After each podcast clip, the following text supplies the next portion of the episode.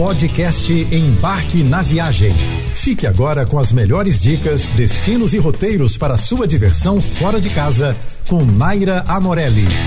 O charme e a arquitetura colonial de Ouro Preto tornaram a cidade uma das mais famosas do país e a primeira a ser declarada Patrimônio Histórico e Cultural da Humanidade desde 1980. É o destino ideal para quem gosta de cultura, história e festa.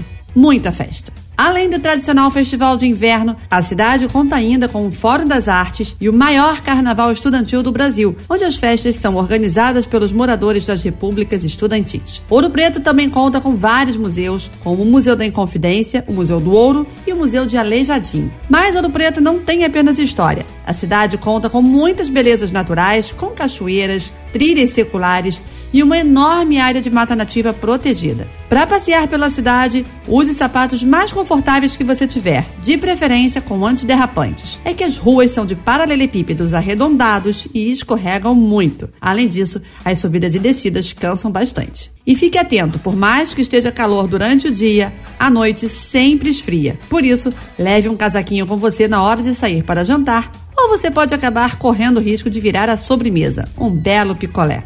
Bonito, a 300 quilômetros de Campo Grande, é o destino mais organizado do Brasil. Pode acreditar em mim. Por lá não tem esse negócio de comprar o ingresso caríssimo e já na porta do atrativo.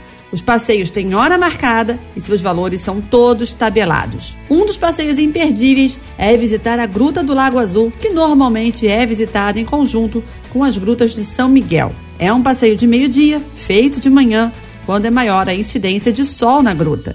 Para ter uma experiência autêntica, faça uma flutuação. Afinal, esse é o gênero de passeio que pôs bonito no mapa. Você veste uma roupa de neoprene, encaixa o snorkel e fica boiando na superfície de rios de águas transparentes, só observando os peixinhos. Escolha entre o aquário natural, o rio Sucuri, a nascente azul, o rio Formoso ou ainda dê um up no seu passeio, fazendo o concorridíssimo Rio da Prata, que fica em Jardim. Combine esse passeio com a visita ao Buraco das Araras, que fica bem ali pertinho. O melhor horário para ver as araras é ao entardecer E para fazer algo mais radical, o abismo Anhumas, que combina mergulho com rapel numa caverna inundada, é tido como atração ultra mega blaster do local. Mas aqui é preciso ter certificado de mergulho.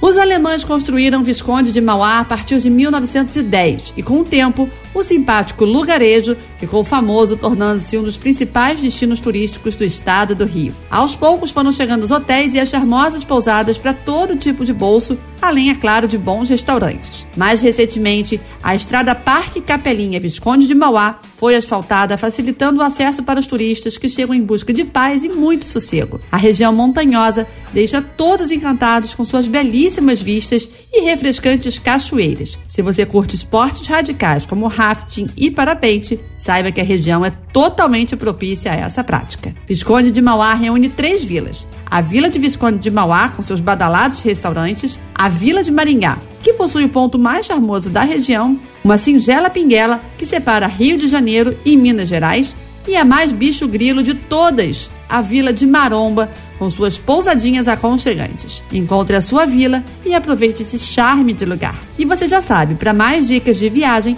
siga nosso Instagram, arroba Embarque na Viagem.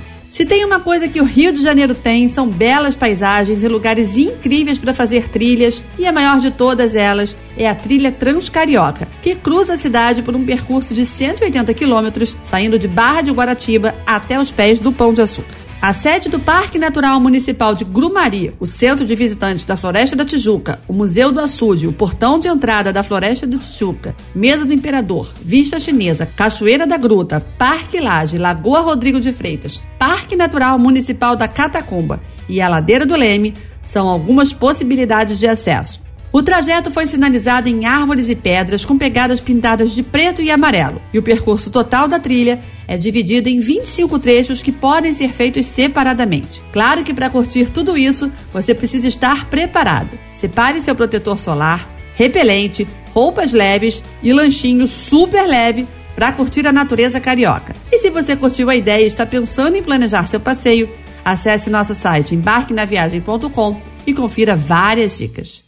Mar calmo, águas cristalinas, coqueirais, falésias e sol abundante formam a paisagem de Pipa que fica no maior santuário ecológico do Rio Grande do Norte. Para chegar a Pipa, a melhor opção é seguir pela BR-101 até Goianinha e depois seguir em direção leste, margeando o litoral até Tibau do Sul. O trajeto demora aproximadamente uma hora passando por lindos cenários. Com várias opções de passeio, você certamente vai se apaixonar por Pipa. O destaque fica para a Baía dos Golfinhos, que parece uma piscina de tão tranquila. A cereja do bolo são os golfinhos que podem aparecer no meio do seu passeio. Para ter acesso a essa praia, você terá que passar pela Praia do Madeiro, muito cobiçada pelos turistas estrangeiros, com suas águas esverdeadas e quiosques com bebidas e comidas locais. Aproveite e faça também um salto de parapente para observar toda a beleza da praia de cima, já que ele é feito do alto das falésias. Uma das melhores épocas do ano para visitar Pipa é o verão, quando o mar fica ainda mais cristalino. E se você gostou dessa dica, corre lá no nosso Instagram, arroba Embarque na Viagem, para conferir muitas outras.